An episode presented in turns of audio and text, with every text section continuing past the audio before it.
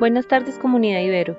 Hoy hablaremos un poco acerca de la importancia de la célula como unidad vital de importancia para todos los organismos vivos, ya que esta es la unidad anatómica que le da la forma y funcional que le permite que funcione mediante su asociación con otras para formar tejidos, órganos, sistemas o simplemente solita, como es el caso de los organismos unicelulares, esto es aplicable a todos los seres vivos. También estaremos hablando de la neurona, su clasificación, su estructura y las células que le dan soporte a esta. Existen dos tipos de célula, la eucariota y la procariota. La principal diferencia radica en que las procariotas tienen el material genético que no está separado por citoplasma y los eucariotas presentan el material genético que sí está organizado en cromosomas rodeados por una membrana que los separa del citoplasma. En la célula eucariota, el ADN se encuentra en el núcleo de la célula.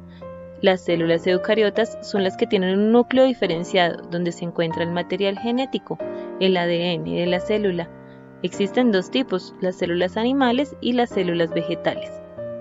En las eucariotas, al igual que las procariotas, llevan a cabo tres funciones esenciales, la nutrición, la relación con el medio y la reproducción. La célula procariota es la que no posee un núcleo definido, el ADN se encuentra en el citoplasma, el lugar de estar rodeado por la membrana nuclear.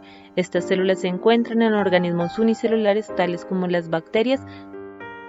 La importancia de las células nerviosas aplicaría para las neuronas y sus propiedades, ya que esta es la unidad de célula principal del sistema nervioso, que tiene la capacidad de responder a los estímulos generando un impulso nervioso que se transmite a otra neurona, a un músculo o a una glándula.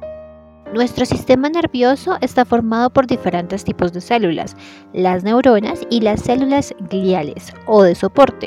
Sin embargo, ambas tienen estructuras y funciones diferentes. En la mayoría de las neuronas podemos distinguir tres partes, el soma o cuerpo celular, el axón y las dendritas.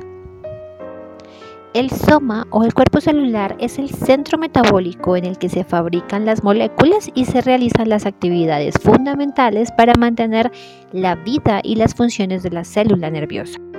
El axón es la única prolongación larga que sale del soma. Con frecuencia se bifurca formando diferentes ramas que reciben el nombre de colaterales axiónicos. Su principal función es la de conducir información codificada en forma de potenciales de acción permitiendo de esta manera que la información pueda viajar desde el soma hasta el botón terminal. Las dendritas son ramificaciones que salen del cuerpo celular o soma, cuya principal función es la de recibir la información de otras neuronas.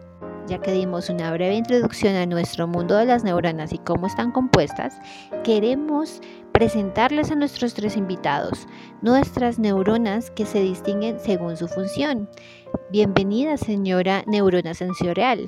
Hola, yo soy la neurona sensorial. Soy la encargada de conducir la información desde la periferia hasta el sistema nervioso central. Buenos días, mucho gusto. Soy la neurona motora. Soy la encargada de conducir la información desde el sistema nervioso central hasta los músculos.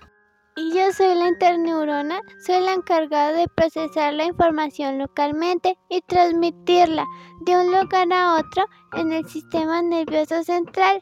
Las interneuronas somos las más abundantes. Ahora también tenemos a las células gliales. Estas proporcionan soporte estructural y metabólico a las neuronas y aquí también las tenemos. Bienvenidas.